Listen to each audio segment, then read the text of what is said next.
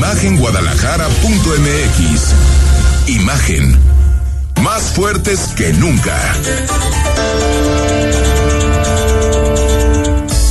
Twitter. Arroba Imagen Radio GDL. Imagen. Más fuertes que nunca. Son las 8, gracias por estar con nosotros como cada noche en Imagen. Más adelante tendremos posibilidad de conversar con César García Álvarez. Él es presidente de Combar, que es una asociación que reúne, que integra a los bares más importantes de la ciudad. Queremos hablar con este núcleo de negocios, con este sector de la economía, yo diría muy estereotipado.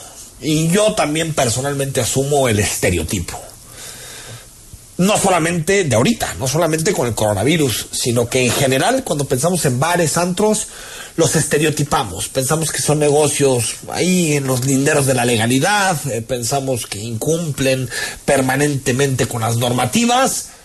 Y queremos platicar con, con, con César para saber qué están haciendo, qué quieren cambiar, cuáles son los protocolos para entrar a los bares y si les sale, porque al final el acuerdo los lineamientos del gobierno de Jalisco es que los bares pueden abrir con un tercio de su capacidad. Un tercio de su capacidad.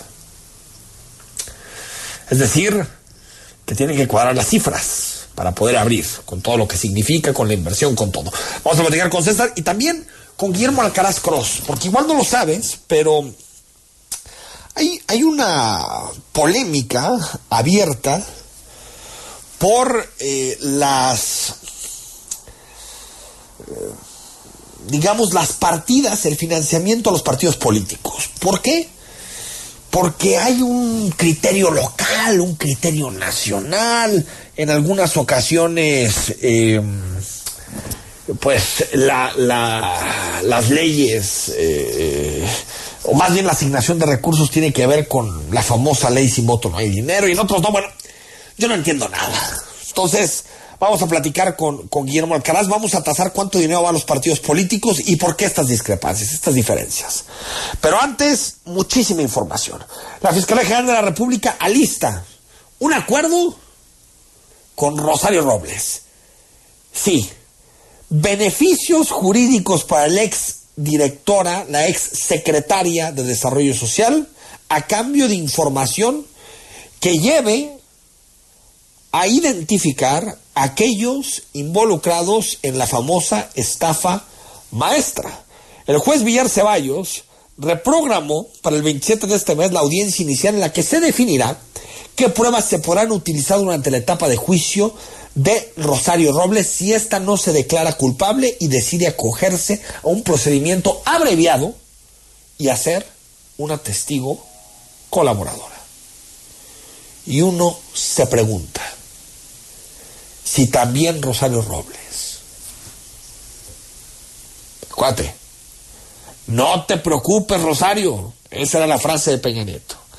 Si hasta Rosario Robles puede ser testigo colaboradora, pues arriba solo quedan dos o tres, ¿eh? Peña Nieto, Videgaray, Osorio Chong. No hay más. No queda nadie más arriba. Esperando que este gobierno no les dé también inmunidad a ellos tres porque en una de esas también se, se, enlistan como testigos colaboradores. Y esperemos que la información que aporte Rosario, que aporte Lozoya, que aporte Cebadúa, sea información de calidad y no sean simples acuerdos políticos para evitar lo que a todas luces parece inevitable. Y es que se llegue hasta las últimas consecuencias en la corrupción del sexenio pasado. Y no por el peje, no por López Obrador, sino por México. Porque hubo un grupo de sátrapas que gobernaron este país y que hicieron negocios a diestra y siniestra. Y a mí no me queda la menor duda que este grupo de sátrapas pactó con el actual gobierno para pasar desapercibidos. Por eso el presidente andaba con su ley de punto final y no nos vamos a meter con estos cuates y no vamos a ir hasta el fondo y lo mejor es darle vuelta a la página. A ver, dos años de gobierno y todavía, todavía, lo máximo que tenemos es a los que teníamos. hay más. No hay más. Se encarece 19% el costo de la autopista a Puerto Vallarta. Sí, desde el 3 de febrero el peaje de las cuatro casetas para recorrer este tramo cuesta 592 pesos en total, un 19% más que los 498 pesos previos al 3 de febrero. Se trata de un aumento desfasado respecto al 3% que anunció Caminos y Puentes Federales el 2 de febrero para las casetas de cobro que operan en el país. En el caso de la autopista Guadalajara-Tepic, que se toma rumbo a Puerto Vallarta, el concesionario, es decir, Red de Carreteras Occidente, autorizó incrementos de hasta seis veces mayores a la inflación. ¿Quién regula esto? Como tal, las, las, las autopistas, los peajes son monopolios o casi monopolios. Por supuesto que hay carreteras libres y te puedes estar por la carretera libre, pero eso no debe dejar que cualquier concesionario tome decisiones unilaterales. Las carreteras ya son carísimas. Y si usted ha recorrido países eh, del primer mundo europeos, eh, en muchas ocasiones ni siquiera llegan a los precios que traemos acá. Son mucho más económicas que las de acá y mucho mejores carreteras. Se tiene que hacer algo con este incremento de precios, porque aparte, por ejemplo, esta carretera Guadalajara-Vallarta, en particular el tramo Compostela-Jala, siempre está en reparación. Bueno, a mí personalmente nunca me ha tocado tomarla, tomar la carretera, eh, eh, y que me toque de aquí a, Puerto Vallarta, o al menos de aquí a Las Varas, con eh, los carriles que tienen que ser. Siempre hay tramos en reparación y se ven sumamente desgastadas, a pesar de que son pues relativamente nuevas. Buscan hasta en fiscalía a 39 desaparecidos durante el gobierno de Roberto Sandoval. Hablando de Nayarit. Elementos de la Fiscalía General ingresaron desde diciembre las instalaciones de la Fiscalía en busca de información sobre personas desaparecidas durante el gobierno de otro sátrapa, Roberto Sandoval. Dos días antes, un convoy de la Fiscalía se trasladó de la Ciudad de México a Tepic, Nayarit, para que 10 testigos declararan ante el Ministerio Público de la Federación con el fin de que aportaran información sobre la desaparición forzada de 39 personas durante el gobierno de Roberto Sandoval. El 16 de diciembre de este año, del año pasado, las 10 personas testificaron y aportaron información suficiente. 39 desapariciones. Impresionante. Informó el SAT que los gobiernos de Calderón y Enrique Peña Nieto se condonaron, escuche usted la cantidad, 413 mil millones de pesos, siendo el año 2013 justo el primero en el que gobernó Enrique Peña Nieto, el año con mayor extensión fiscal, hasta 226 mil 381 millones de pesos. El SAT destacó que en los pasados dos años incrementó la recaudación que se obtiene por actos de fiscalización. En 2020 sumó ya 216 mil millones extras, 75% mayor en estos ingresos extras que 2019. En este momento hay en nuestro país 2.4 millones de mexicanos sin empleo. Estos son datos de el INEGI. Además, hay un incremento de 0.7% con respecto al observado en el igual periodo hace eh, eh, algunos años, en particular en igual de 2012, cuando había 29 millones 366 mil personas en alguna situación de, de desempleo. De manera detallada, 14 millones conformaron específicamente la ocupación del sector informal, cifra que significó un incremento de 2.6% anual y constituyó el 27.9% ciento de la población ocupada.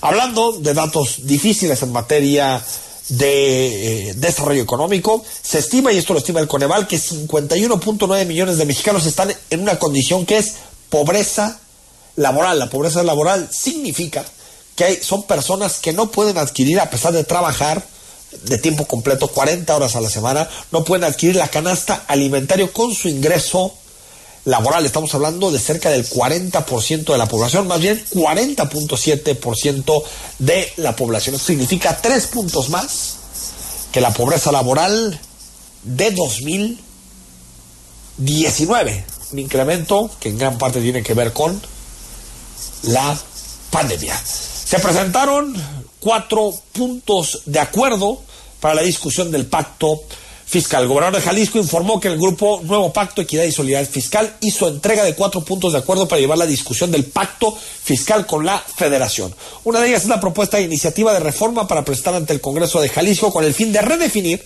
los criterios de la relación que tenemos con las con el gobierno federal y como entidad federativa. Otras explorar con el IEPC un mecanismo de participación ciudadana que sea imparcial, informado y con todas las de la ley para consultar a las y los jaliscienses. Además de la elaboración de un mapa fiscal de Jalisco para que la jefa gente sepa cuánto paga de impuestos y a dónde se distribuyen. Como es de sobra conocido personalmente, yo soy quien coordino los trabajos de ese grupo, simplemente coordino, es un grupo plural de académicos, de, empresarios, de gente de muchísima trayectoria, que lo que buscamos es, eh, de alguna manera, eh, eh, orientar, consteñir el debate que tiene que ver sobre el pacto fiscal.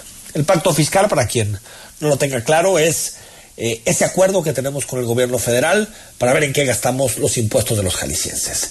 ¿Cuál es el asunto de fondo? Que las y los jaliscienses aportamos muchos impuestos, muchos, muchos impuestos, que tenemos más o menos en el peso nacional el 7% del Producto Interno Bruto Nacional, y sin embargo, los recursos que llegan en forma de servicios, en forma de obra pública, en forma de educación, en forma de salud, están muy por debajo de la aportación.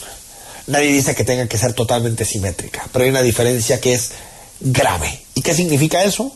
Simple, que tú no tengas servicios de calidad, que tú no tengas la educación que te mereces, que tú no tengas los hospitales que tienes que tener. Lo primero que tenemos que, exigirle al gobierno es que gaste bien, pero lo segundo, que el dinero que pagas realmente llegue. Si no, el acuerdo fiscal es totalmente injusto. Lo único que busca este grupo es pedir una redefinición basado en criterios de equidad, solidaridad y justicia. Al corte, estamos en imagen, noche de jueves, quédate, hay muchísima información. Más adelante, platicamos con César García de Comar. Y con nosotros, Guillermo Alcaraz presidente del IEPC, para hablar del dinero de los partidos. Y concluimos con nuestro análisis del día. Los apagones. ¿De quién es culpa? Al corte, seguimos en imagen. El análisis político. A la voz de Enrique Tucent. En Imagen Jalisco. Regresamos. En 2018 ofrecimos transformar la basura en energía, permiso laboral para asistir a reuniones escolares, impartir educación contra el bullying y que las empresas permitan el trabajo en casa. Todas estas propuestas ya son ley en el Partido Verde estamos trabajando en nuevas propuestas para superar la crisis económica y de salud, para detener la violencia contra las mujeres y para vivir con más seguridad. Juntos podemos cambiar nuestra realidad. Partido Verde. Hemos estado en semáforo rojo casi todo el año. Y aunque sabemos que ha sido un año lleno de problemas y retos, es momento de seguir adelante. En RSP nos identificamos con las mexicanas y los mexicanos que siempre tienen el semáforo verde para ingeniárselas y salir adelante. Nosotros somos una red ciudadana progresista que como a ti, nada nos detendrá para llevar a México adelante. RSP, súmate a la red progresista y vamos juntos adelante. Entra a redes sociales En Jalisco creemos en la democracia y ejercemos nuestro derecho a decidir. El Tribunal Electoral del Estado de Jalisco es un organismo constitucional autónomo. Como máxima autoridad, conoce y resuelve las controversias en los procesos electorales de nuestra entidad. Además, garantiza que el voto y la elección de los jaliscienses se sujeten a los principios constitucionales. Por una cultura de legalidad. Tribunal Electoral del Estado de Jalisco si te agreden o amenazan para limitar tus derechos políticos, si te ocultan o niegan información para impedir la toma de decisiones, si tratan de obstaculizar tu campaña, si te niegan recursos económicos para el ejercicio de tu cargo, si minimizan tus opiniones, critican tu aspecto físico o vida personal, si no te dejan opinar o votar por ser mujer, es violencia política contra las mujeres en razón de género. Y ahora existen normas para sancionar estas conductas. Infórmate en igualdad.ine.mx y denuncia. Contamos todas. ¿De qué estás hecho México? Recuerda la fuerza de la gente que te fundó. En ti está el espíritu de la lucha, no por elección, sino por consecuencia. No elegimos ser guerreros. La adversidad nos hizo herederos de mujeres guerreras, de filósofos, ingenieros y emprendedores. Y nosotros no cabe la derrota. Hoy más que nunca México, recuerda de qué estás hecho. Fuerza por México. En el PES cabemos todos. Ciudadanas, ciudadanos, simpatizantes, militantes del PES. En este 2021 demostremos que otra política es posible. La política de la paz, reconciliación y la solidaridad. Como sociedad, no nos gusta que se gasten nuestros recursos en partidos políticos. Que se utilicen en cosas que no nos dan beneficio. Nosotros creemos que en México, la Casa Deportiva de Animales no debería existir. Acércate a nosotros. El Partido Encuentro Solidario es la casa de todos. México hoy tiene una nueva opción. Partido Encuentro Solidario. Facebook. Imagen Radio Guadalajara. Imagen. Más fuertes que nunca. Gracias por seguir con nosotros. Estamos en Imagen. Seguimos conversando sobre los principales temas que son noticia a nivel nacional y por supuesto de la realidad que todos los días vivimos en Jalisco. Quiero platicar con César García Álvarez, es presidente de Combar, eh, porque desde la semana pasada, desde el viernes, el gobierno del estado anunció cambios en los protocolos del, de combate al COVID y también la apertura de algunos espacios que habían tenido restricciones en los últimos meses. Y quiero platicar precisamente con, con César García, que está muy vinculado a todo el debate sobre los bares en la zona metropolitana de Guadalajara y a nivel estatal. ¿Cómo estás, César? Muy buenas noches. Muy bien, Enrique, muchas gracias por el espacio que nos has brindado. Pues aquí estamos para servirles. Oye, a ver, platícame, eh, eh, ¿qué, ¿qué cambia? ¿Cómo están operando en este momento los bares en la ciudad? Bueno, hay que recordar algunas cosas antes de entrar a ese tema. Eh, la primera es que nosotros cumplimos prácticamente 11 meses de estar cerrado. Eh, eh, cerramos el día 14 de marzo, fue el último día que pudimos operar sábado, porque después viene este decreto donde no se nos permite trabajar. En diciembre ya nos habían dejado operar, ya éramos parte de las industrias activas, pero nada más pudimos operar dos semanas y después de eso este, viene el botón que dura prácticamente mes y medio y ahora el gobernador pues pone esta estrategia 2021. Pues eh, abrimos más o menos en las mismas condiciones con las que habíamos abierto en diciembre, es decir, eh, con, con nuestros eh, aforos restringidos, nuestros horarios restringidos y todos los protocolos que ya son muy conocidos por la sociedad en general y algunos este, específicos para nuestra industria, ¿no? Básicamente. Lo, lo, que entiendo, César, es que todos los bares y antros de nuestra ciudad tienen que abrir a un, a un tercio de, de capacidad, ¿no? 33% efectivamente y con un horario reducido de 11 de la noche eh, a las, hasta las 3 de la mañana podemos operar. Eh, nuestras licencias pueden dar hasta las 4 o 5 de la mañana, depende del municipio, depende del tipo de licencia. Ahorita estamos limitados a las 3 de la mañana. 11 de la noche a 3 de la mañana. Así es. sanitarios de entrada, supongo que temperatura, gel antibacterial y, y, y, la distancia social interna. Eh, ¿Se puede mantener esa distancia, César? Se puede, ya, ya ahora la gente no se acostumbra mucho eso de, de, de, de, bailar en las pistas, etcétera, etcétera. Ya la gente normalmente baila en sus, en sus mesas. Bueno, eh, evidentemente hay un reto ahí para nosotros, pero pues creo que ahí vamos eh, a ser corresponsables junto con la sociedad. Pues hay que seguir los protocolos y hay que asistir a lugares donde evidentemente estén siguiendo estos protocolos, ¿no? Oye, tú seguramente leíste después del, del, del día, pues, del amor y la amistad, la Fundación de Guadalajara, el 14 de febrero. Eh, muchos periódicos el lunes eh, y, las redes sociales traían imágenes de bares con muchísimas personas, santos con muchísimas personas. ¿Esto sucedió el, el fin de semana pasado, César? Mira, eh, yo en lo personal vi un, únicamente un solo lugar que sí se hizo viral. Uh -huh. Este. Uh -huh Mira, en general no pasa eso. Eh, la verdad es que la gente no, no está saliendo como salía antes. Eh, nosotros ya abrimos en diciembre y los lugares no reportaron este, mayores tumultos. nosotros hicimos una investigación, al parecer este lugar está cerca de Chapultepec, a la hora de que cierran los restaurantes a las 12, pues no había muchos lugares abiertos y la gente va hacia allá y parece ser que les toma un poco por sorpresa. Bueno, eh, vamos a trabajar nosotros con las autoridades, eh, que es parte del compromiso, eh, para hacer rondines, para poder socializar bien cuáles son los protocolos y evidentemente checar de que pues estén cumpliendo porque hay muchos que evidentemente sí cumplieron, hay muchos que están siguiendo los protocolos. Nosotros incluso podemos este, acercar a, la prensa, lo vamos a hacer de hecho con, con las autoridades para que también se vea el otro lado de la moneda. Eh, pienso que en general eh, la sociedad eh, hemos este, relajado un poco pues todas esas precauciones. Tú de repente vas a, una este, tienda de conveniencia y también ya no te miden la temperatura, etcétera, etcétera.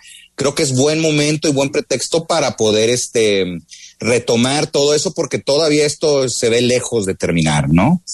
Oye, César, ¿y, qué, corte, qué estatus me puedes dar de, cómo están eh, los bares, los antros de nuestra ciudad? Eh, ¿Qué pasó? ¿Cuántos sobrevivieron? ¿Cuántos no sobrevivieron? Mira, nosotros traíamos más o menos un 50% de lugares que cerraron ya definitivamente. 50. 50%. Eh, bueno, tú vas por Chapultepec, López Cotilla, estas zonas son zonas vivas. Eh, y ya empiezas a ver muchos locales vacíos, cosa que antes era imposible encontrar un local. Este era muy difícil. Bueno, eh, obviamente está pegando todos los rubros. Creo que esto le puede dar aire a algunos empresarios y en, y en las próximas semanas, como te digo, no todos los lugares abrieron, eh, porque algunos inclusive no estaban listos, les tomó un poco de sorpresa el viernes el anuncio. Yo creo que a finales de mes podemos tener un, una cifra un poquito más real, eh, pero sí estamos eh, nosotros bajo el entendido de que sí fue realmente muy duro para nuestra industria, ¿no? A una tercera parte de, del, del, aforo de un bar o un antro, ¿es negocio abrir a, una tercera parte? No, definitivamente no lo es. Ahorita de, definitivamente todos los empresarios están con la mira de poder rescatar sus lugares, de poder ofrecer este empleo, pues obviamente a toda su plantilla laboral. Eh, se antoja muy difícil, pero también hay que entender una cosa, o sea, por ejemplo, los hoteles abrieron al 25%, ahorita ya están al 75%. Entonces, pues es ir ganando un poco este espacios conforme pues la pandemia lo permita, ¿no? Y esa es en realidad la tirada ahorita. También va a suceder algo que al haber menos este oferta por todos los lugares que cerraron, pues puede ser que sea más prometedor para algunos lugares y es a lo que se le está apostando un poco, ¿no?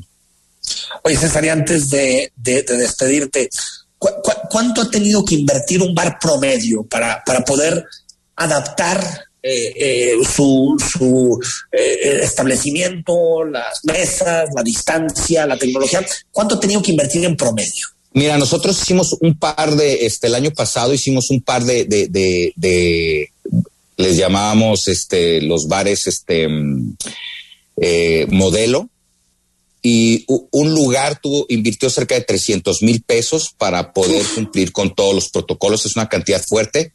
Evidentemente es un lugar muy grande, etcétera, etcétera, pero creemos que más o menos entre 50, 60 mil pesos podría ser un promedio de los lugares.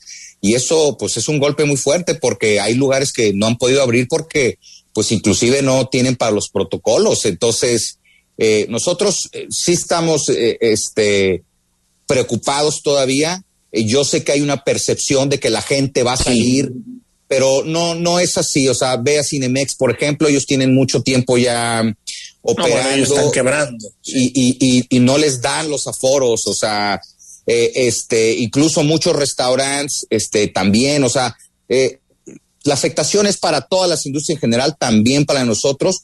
Hay que recordar también que nosotros tenemos unos gastos muy elevados, nuestras licencias son de las más caras, este, hay licencias hasta, de 200 mil pesos, las rentas son caras, eh, operar un lugar de estos es caro en realidad. Entonces muchos están haciendo el, esfuerzo de abrir, pero bueno, eh, esperemos que sobrevivan los más posibles, pero sí se antoja muy difícil las próximas semanas y los próximos meses, este, para, para poder subsistir pero hay que intentarlo, Enrique. O sea, no, no, no hay peor lucha que la que no se hace, dice por ahí, ¿no? oye, se sienten, eh, César, estereotipados, es decir, como. Claro. cada, cada que hay un hay gente y cada que se toman decisiones sobre el botón, sobre las restricciones sociales, dicen, cierren los bares, lo primero. Así es. Mira, nosotros tenemos debilidades y eso nunca lo hemos discutido, de hecho ya lo platiqué contigo en una ocasión, pero también tenemos muchas fortalezas. Nosotros eh, nada más abrimos normalmente dos días a la semana, tres máximo. Este, operamos este, en horarios que, que son este, eh, de poca movilidad, este, operamos pocas horas. Eh, comparados con otras industrias, la movilidad hacia nosotros es muy, muy poca. De repente tienen esta imagen también de los lugares llenos, pero muchas veces son lugares pequeños que con poca gente se llenan. Entonces, eh, sí, sí hay, sí hay todo un rollo de satanización, de estereotipo, como tú dices. Este, pero bueno, tenemos que subsistir. Somos un negocio lícito, somos un negocio que, que, se maneja este, bajo los estándares legales este, que nos han puesto los ayuntamientos y es mejor que vengan a los lugares que están controlados a que existan fiestas clandestinas. De hecho, ahora toda la polémica fue porque en diciembre se disparó porque la gente estaba yendo a las casas y en las casas normalmente no existen los protocolos. Entonces, es, es mejor y hay estudios donde restaurantes y bares no son en realidad este, focos muy importantes. Tenemos riesgos a la hora de abrir, todas las industrias tienen ciertos riesgos, también tenemos muchas, muchas ventajas Creo que aquí el asunto está, y, y lo he dicho reiteradamente, en que todos somos corresponsables. Eh, finalmente la autoridad va a poner ciertas reglamentaciones, nosotros tenemos que tener obviamente todo listo para ofrecer seguridad a nuestros empleados primero y luego a nuestros clientes. Y bueno, la sociedad también tiene que ser corresponsable y tiene que ir a lugares no nada más antros en general, o sea, a comercios donde se sientan seguros, donde sigan los protocolos. Por supuesto, a los, a los bares también tienen que hacerlo. Y si no te sientes seguro, si ves que no sienten los protocolos, bueno, pues no hay que, no hay que asistir a esos. Hay muchos que sí lo están haciendo, que están haciendo un esfuerzo muy grande. Entonces, pues hay que apoyar a estos que están haciendo las cosas bien. Eh, esperemos que en las próximas semanas se empiece a regularizar, a regularizar todo. Vamos a socializar, vamos a hacer rondines con, con, con la autoridad para que todo el mundo esté trabajando pues bajo, bajo estos protocolos y, y, que no por algunos nos vayan a, a, castigar a todos, ¿no? Básicamente. Sí, lo que al final pues los bares, los santos son, son parte de nuestra vida. Como Así es. otras cosas, ¿no? Y, y yo siento que también a veces hay ahí un tema un poco más moralino, ¿no? Totalmente. Mira, está bien sencillo. Según las mismas cifras del gobierno del Estado, todo lo que es la industria, el entretenimiento en general, que ha sido la más afectada en la pandemia, es el 30% de la economía de Jalisco. Entonces, somos una parte bien importante de la economía, generamos mucho eh, recurso, generamos muchos empleos y de repente el que tiene una ferretería pequeña, una eléctrica, una pastelería, no ha podido ver eh, reflejado en sus ventas como era antes de la pandemia. Eso es porque no está restablecida toda la cadena productiva y comercial de Jalisco. Nosotros somos parte, somos, somos eh, eh, este, padres de familia, llevamos a nuestros hijos a las escuelas, consumimos y necesitamos tener el recurso para poder poner nuestro granito de arena en esta recuperación de la economía del Estado, ¿no? César García, presidente de Combar, hablamos pronto, ¿no? Claro que sí, Enrique. Como siempre agradecemos este, tu espacio y estamos aquí a la orden. Gracias, Gracias por tu tiempo. Al corte, seguimos en imagen. Sigue con nosotros. El análisis político a la voz de Enrique Tucent en Imagen Jalisco. Regresamos. Conoce la más grande comunidad planeada que reúne naturaleza y modernidad en un mismo lugar. Capital Norte, lo más grande para invertir en una vida plena. Casa Club, Parque Central y zonas comerciales que hacen crecer tu inversión. Capital Norte, de comunidad de vida. Nueva etapa de terrenos en preventa, casas y departamentos en Zapopan. Capitalnorte.com. Escucha Imagen Jalisco con Enrique Tucent de 8 a 9 de la noche, 93.9 FM, imagenguadalajara.mx. Imagen, más fuertes que nunca. Si te gusta el básquetbol, béisbol, los autos y todos los deportes, y no solo quieres saber de fútbol,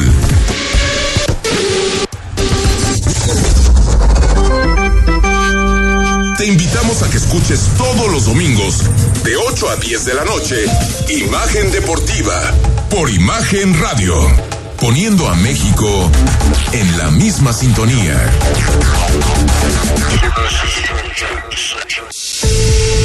El mundo de los negocios y la economía se encuentran en una profunda transformación. Para entenderla, se requiere de una visión dinámica, global, joven y fresca. Rodrigo Pacheco te espera con un nuevo enfoque en imagen empresarial. De lunes a viernes, de 6 a 7 de la mañana, por Imagen Radio, poniendo a México en la misma sintonía. Las voces más importantes del análisis político en Jalisco, en un espacio para comentar, reflexionar y polemizar sobre los temas de tendencia a nivel local, nacional e internacional. Imagen, más fuerte que nunca. Imagen. Sonido. Sintonía.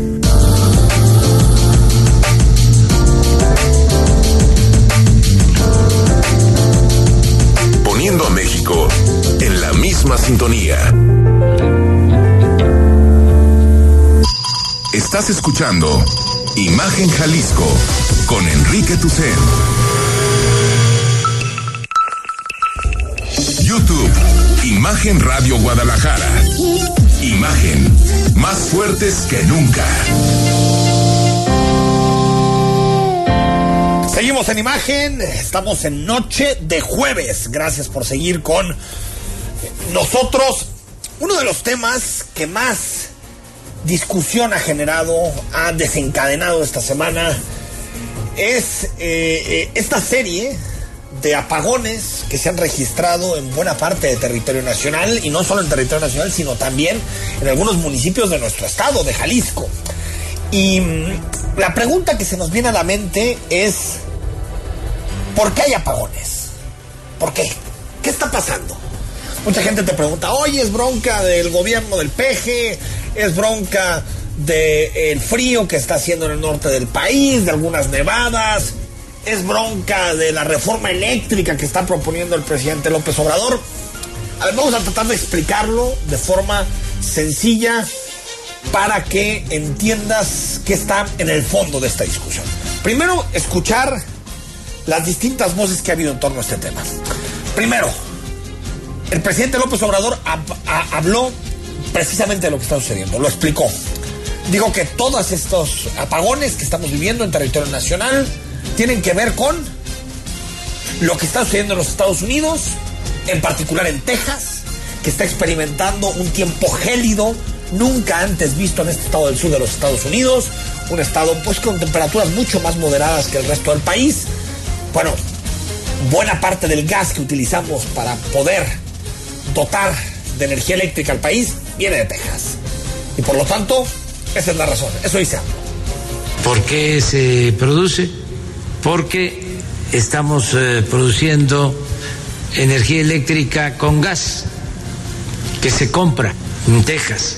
Y con el mal tiempo, con las nevadas, se afectaron los eh, gasoductos y además aumentó el precio del gas como nunca, como no se veía antes, de 3 dólares por unidad a 200 dólares. En ese sentido, otra de las voces fundamentales es del director de la Comisión Federal de Electricidad y Energía, Miguel Ángel Santiago Reyes que se marcó de la situación dijo no tiene nada que ver con nosotros. No es un problema que se deba a la Comisión Federal de Electricidad, sino es una situación que está presente en los Estados Unidos y que por la relación, la interconexión que se tiene muy fuerte con los Estados Unidos en materia de suministro de gas natural y también la comunicación que se tiene con las líneas de transmisión, esta comunicación, esta situación que se tiene con los Estados Unidos ha provocado que tengamos hoy apagones en el norte del país. Para resolver el problema, lo que está haciendo el gobierno mexicano es adquirir tres barcos con gas y Pemex está vendiendo combustible a la Comisión Federal de Electricidad a precios preferenciales. Esto para resolver la situación, así lo dijo el presidente. Estamos echando a andar plantas de combustóleo, estamos echando a andar plantas con carbón para enfrentar la emergencia y ya estamos comprando gas licuado. Se han comprado ya tres barcos de gas licuado, se van a comprar posiblemente más. Se están echando a andar todas las plantas para ir resolviendo el problema. Otra voz. Adrián Calzaneo, director para América Latina de Midstream Oil and NGL. Agregó que es momento de que las autoridades mexicanas trabajen en un plan de emergencia ante estas situaciones para evitar apagones en el país. Pero no tenemos un plan de respaldo, no hay un plan de emergencia, un playbook de cómo manejar una situación de esta manera. El, gas se encarece, no se compra, se deja de comprar y obviamente la, la única solución, es la alternativa son los apagones eh, generalizados por el país. Yo creo que esta es una gran oportunidad para evaluar la política pública que se tiene, buscar eh, re, replantear una política de almacenamiento generalizada y una diversificación de la matriz para que podamos tener por lo menos opciones en una situación como esta. A ver, aquí hay múltiples aristas que, que podemos analizar y que debemos de analizar. La primera, lo que está provocando los apagones es el frente frío. Sí, sobre todo los más drásticos, los que estamos, los que están viviendo en Chihuahua, en Coahuila, en Durango, en Nuevo León, en Sinaloa, en Sonora y en Tamaulipas.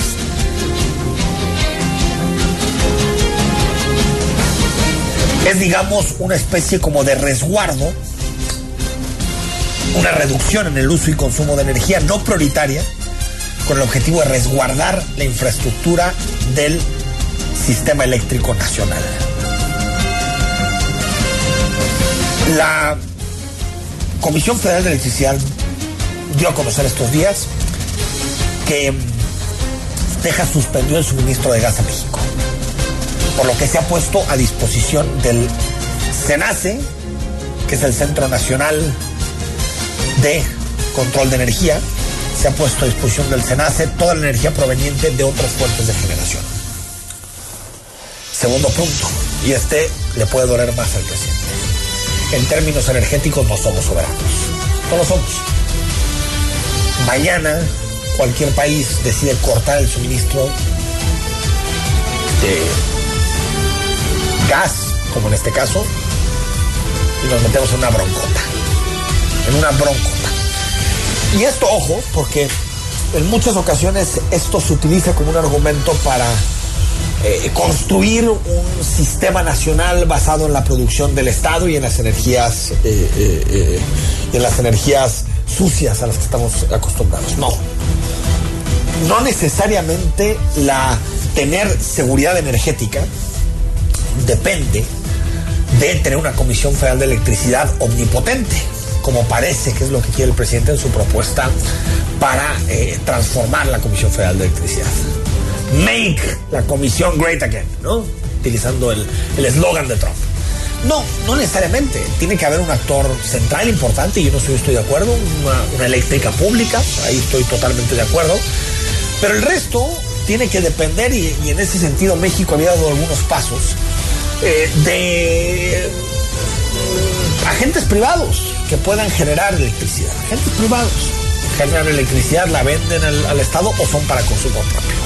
Y también de una apuesta de fondo por energías no renovables, por energías renovables, que sustituyan a las energías no renovables en las que, que en este momento predominan eh, en nuestro eh, eh, abastecimiento de electricidad en el país. Por lo tanto, es una coyuntura desafortunada producto del Frente de Frío 35, sin duda. Eso uno.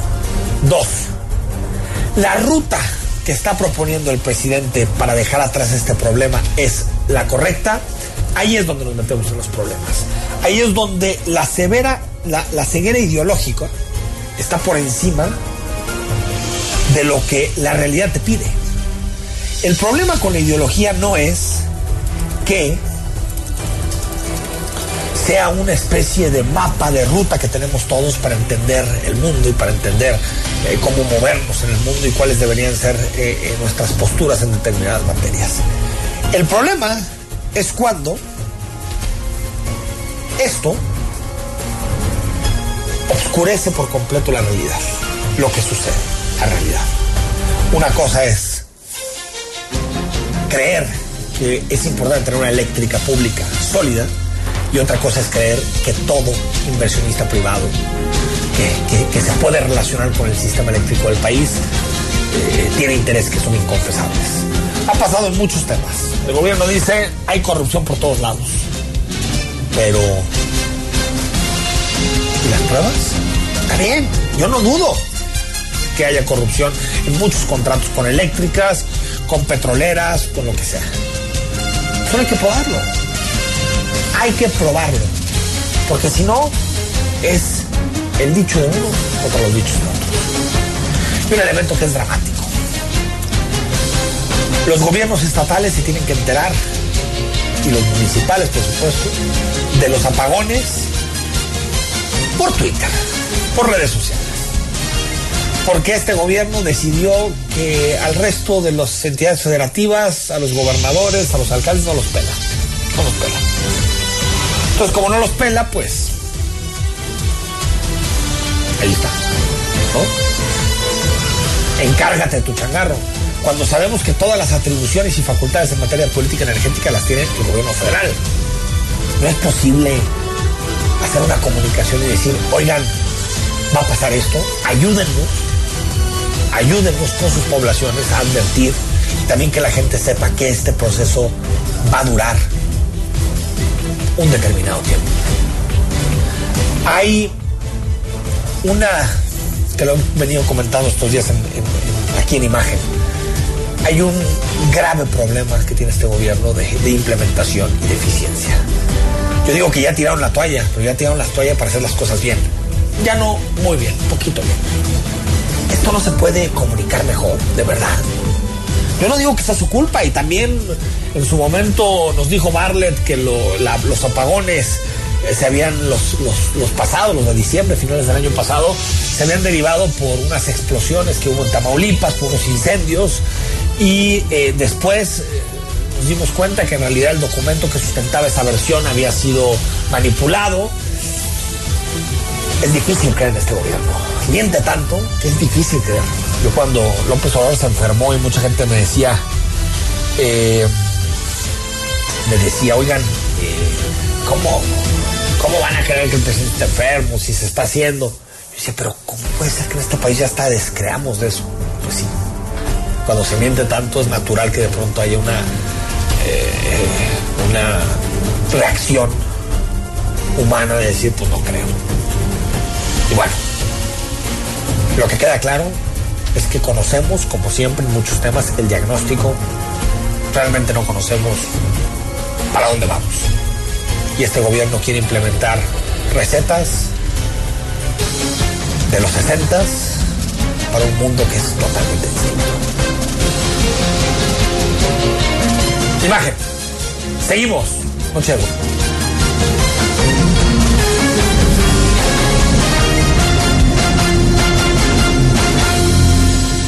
análisis político a la voz de Enrique Tucent en Imagen Jalisco. Regresamos. Imagen Radio, ahora para todo México lleva su programación a la televisión abierta en el canal 3.4 de televisión abierta. Imagen Multicast, la mejor información con la mejor tecnología digital de la televisión en vivo y a todo color. Con los reconocidos comunicadores de Imagen Radio, Imagen Multicast. Canal 3.4 de televisión abierta, poniendo a México en la misma sintonía. Escucha Imagen Jalisco con Enrique Tucent.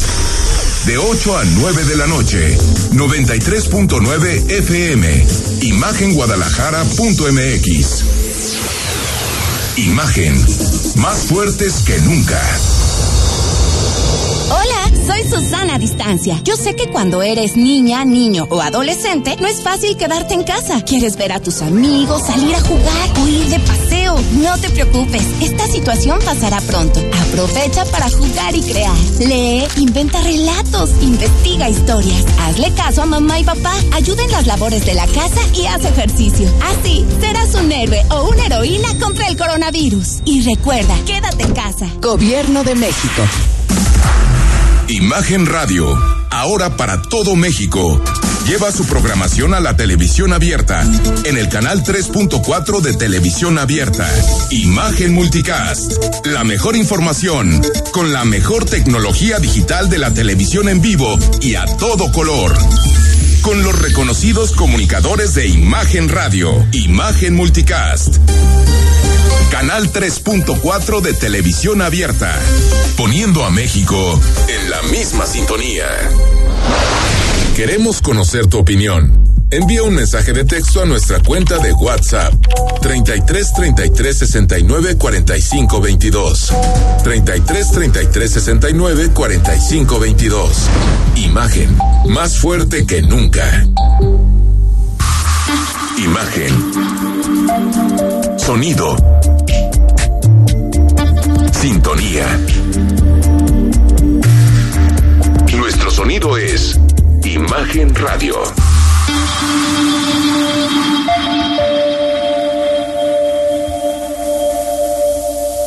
Estás escuchando Imagen Jalisco con Enrique Tucent. Instagram, arroba Imagen Radio GDL. Imagen, más fuertes que nunca. Gracias por seguir con nosotros. Estamos en Imagen Jalisco. Y bueno, vamos a platicar unos minutos con el presidente del Instituto Electoral y de Participación Ciudadana, con Guillermo Alcaraz Cross. Queremos saber eh, cómo se prepara la autoridad electoral para, para la contienda en tiempos de pandemia y también todo este debate que ha surgido sobre el dinero que están recibiendo los partidos políticos. Presidente, ¿cómo estás? Muy bien, Enrique, qué gusto saludarte. Oye, a ver, primero empecemos por la pandemia. Eh, ¿Qué se está haciendo, presidente, en, una elección que sabemos que va a ser eh, no solo difícil porque las elecciones intermedias son de poca participación, sino porque aparte está esta incertidumbre del, del COVID, ¿no? Sí, por supuesto, y si medimos lo que pudiera pasar a partir de los dos antecedentes inmediatos que tenemos, que son la elección en Coahuila y la elección en Hidalgo, bueno, pues el pronóstico es muy malo. Sin embargo, lo que estaremos haciendo y estamos haciendo ya es motivar, estimular la participación ciudadana. Estamos haciendo invitaciones en cada foro. Por supuesto, aspiramos a que ustedes a través de los medios nos ayuden a invitar a la ciudadanía. Queremos generar confianza, queremos decirle a la ciudadanía que el día de la jornada electoral habrá un espacio libre de contagio para que vayan y participen. Ese es el compromiso que está haciendo el instituto y nos estamos encargando de difundirlo para que esta participación se mantenga por lo menos como ha sido en otro proceso como este, con una participación de el 54%. 54% que ahorita, presidente, parece muy difícil de lograr, ¿no? Si volvemos a los antecedentes inmediatos, estaríamos hablando de un 38%. Por supuesto que es una cifra que quisiéramos evitar y vamos a hacer todo lo posible para lograrlo. Presidente, a ver, ¿qué pasa con el dinero para los partidos políticos? Porque, a ver, yo, yo entiendo que lo que ustedes hacen para definir los recursos que le tocan a los partidos políticos es seguir una fórmula, pero, pero veo polémica de si, si a los partidos de reciente creación les toca una cantidad o no les toca, que si Futuro promovió en su momento sin voto no hay dinero y ahorita están recibiendo dinero a pesar de no haber tenido votos. ¿Qué pasa con el tema del dinero de los partidos? Bueno, a ver, lo que pasa es que hay escenarios diferentes y no tienen que ver con lo novedoso de origen, local o nacional. Hay dos diferentes fórmulas, una que se desprende de la Constitución y otra que se desprende de la ley general a partir de la Constitución. Entonces, ¿qué es lo que dice la ley o la Constitución? Que los partidos locales tendrán que ser tratados como dice la ley general de partidos políticos. Y la fórmula para el Estado es una fórmula diferente que sujeta fuera de un proceso electoral a la misma fórmula nacional, pero con un impacto del 20%. O sea, uh -huh. dos terceras partes menos. Hay una eh, última parte que obedece al, al, año electoral, que es el que nos encontramos, en donde se aplica precisamente esta fórmula de sin voto no hay dinero. Nosotros desde el instituto no encontramos una distinción entre partidos locales y partidos nacionales. Y esta bolsa se crea a partir del rendimiento de todos los partidos, esto es, la participación que tuvimos en el proceso próximo pasado.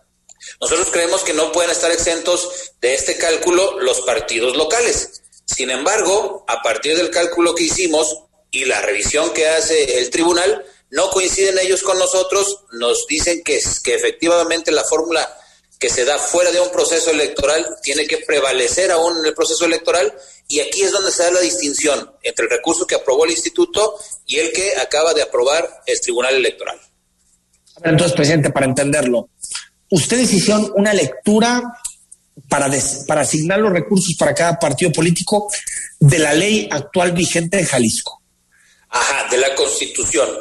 De la Constitución. En su artículo décimo tercero nos dice que debemos aplicar la fórmula sin voto no hay dinero.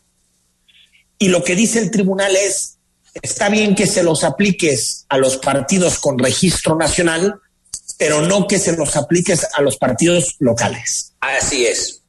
Eso es. Básicamente de eso se trata. Pero, eh, pero entonces hay dos leyes distintas. Hay dos fórmulas y dos tratamientos diferenciados. Lo que el instituto consideró es que este tratamiento diferenciado solamente se daba en años no electorales y que en año electoral tendrían que participar todos de la misma bolsa. Esto al final no lo, no lo compartió el tribunal y viene este ajuste que les otorga eh, 10 millones de pesos. El doble, ¿no? Casi Básicamente, exactamente el doble. Ahora, los partidos políticos, que, que, ¿cómo llegó al tribunal esto? Es decir, eh, supongo que ustedes definieron la cantidad y alguien se inconformó. Dos partidos básicamente, el partido Somos y el partido Hagamos, se inconformaron, llega al tribunal, el tribunal resuelve y resuelve que además tendrá eh, que vincularse dentro de este nuevo escenario económico al partido futuro. Entonces, futuro, somos que era encuentro social, ¿verdad? Así es. Y hagamos en vez de recibir 5 van a recibir 10 millones. 10 millones, exactamente. Y hay un caso, además, que tiene que ver con dos partidos que sin haber obtenido el 3%, pero mantienen su registro, van a recibir una cantidad que les permite salir a competir durante el, la campaña electoral, que son el PT y el PRD. El PT y el PRD también reciben recursos. Pero solamente para la obtención del voto. Por la obtención del voto. Ahora, presidente, ¿esto es una laguna de la ley eh, o, esto es una interpretación, digamos, muy forzada de los tribunales? Mira, eh, cuando estuvimos analizando precisamente el cálculo que luego forma parte de nuestro anteproyecto de presupuesto, buscamos por todos los medios la exposición de motivos de esta norma que eh, se llama sin voto no hay dinero. No encontramos una exposición de motivos. Y entonces estuvimos tratando de eh, encontrar la hebra que nos llevara a algún camino claro y seguro. No lo encontramos. Sin embargo, eh, quisiera insistir en esta parte, desde la personal óptica de este servidor, lo que yo consideré es que fuera de este cálculo que debe de darse dentro de un proceso electoral, no podemos omitir algunos que son los partidos locales, porque eh, hoy, por ejemplo, no es posible saber qué pasó, qué va a pasar con ese 70% que no se distribuye de manera igualitaria porque son de reciente creación. Sí. Pero en tres años vamos a tener que distribuir una bolsa enorme que será del doble de la que van a recibir los partidos políticos nacionales. Y me parece o sea, genera una desigualdad eh, estructural. Me parece que lo que se perseguía en un momento primero era la autosuficiencia de los partidos o que estos fueran sí. medidos a partir de lo que representan frente a la sociedad.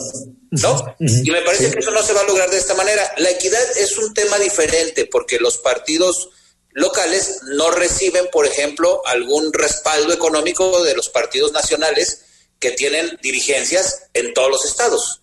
Entonces, sí, no es un tema de equidad, más es un tema de eh, lo que los partidos representan frente a la sociedad y esta oportunidad de ser el reflejo del rendimiento electoral.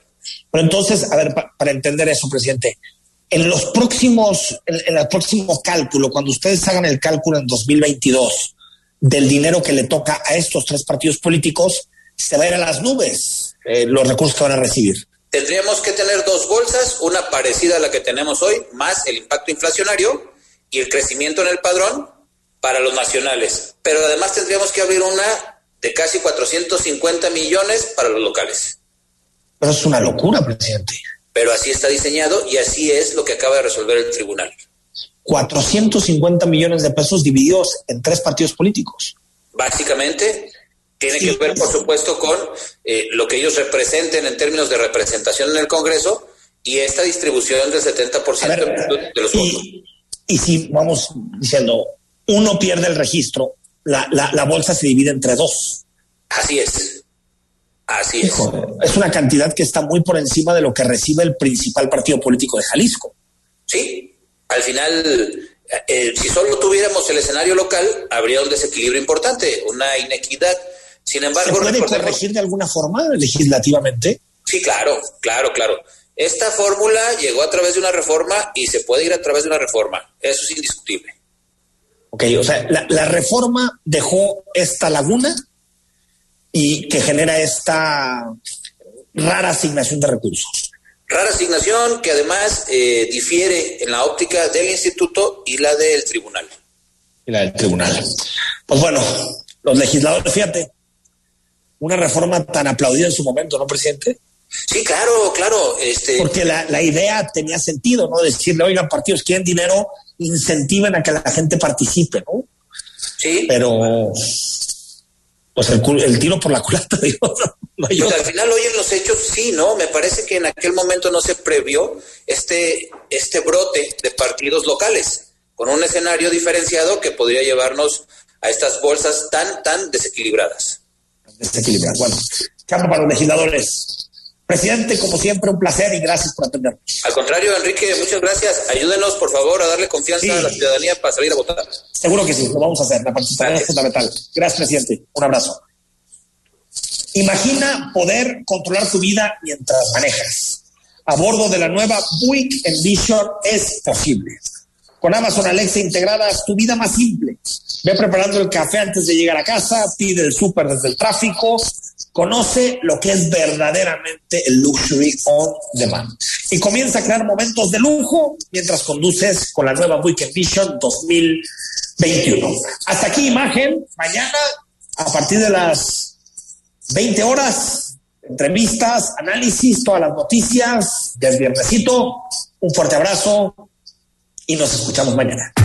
Escucha Imagen Jalisco con Enrique Tucent de 8 a 9 de la noche 93.9 FM Imagenguadalajara.mx Imagen más fuertes que nunca.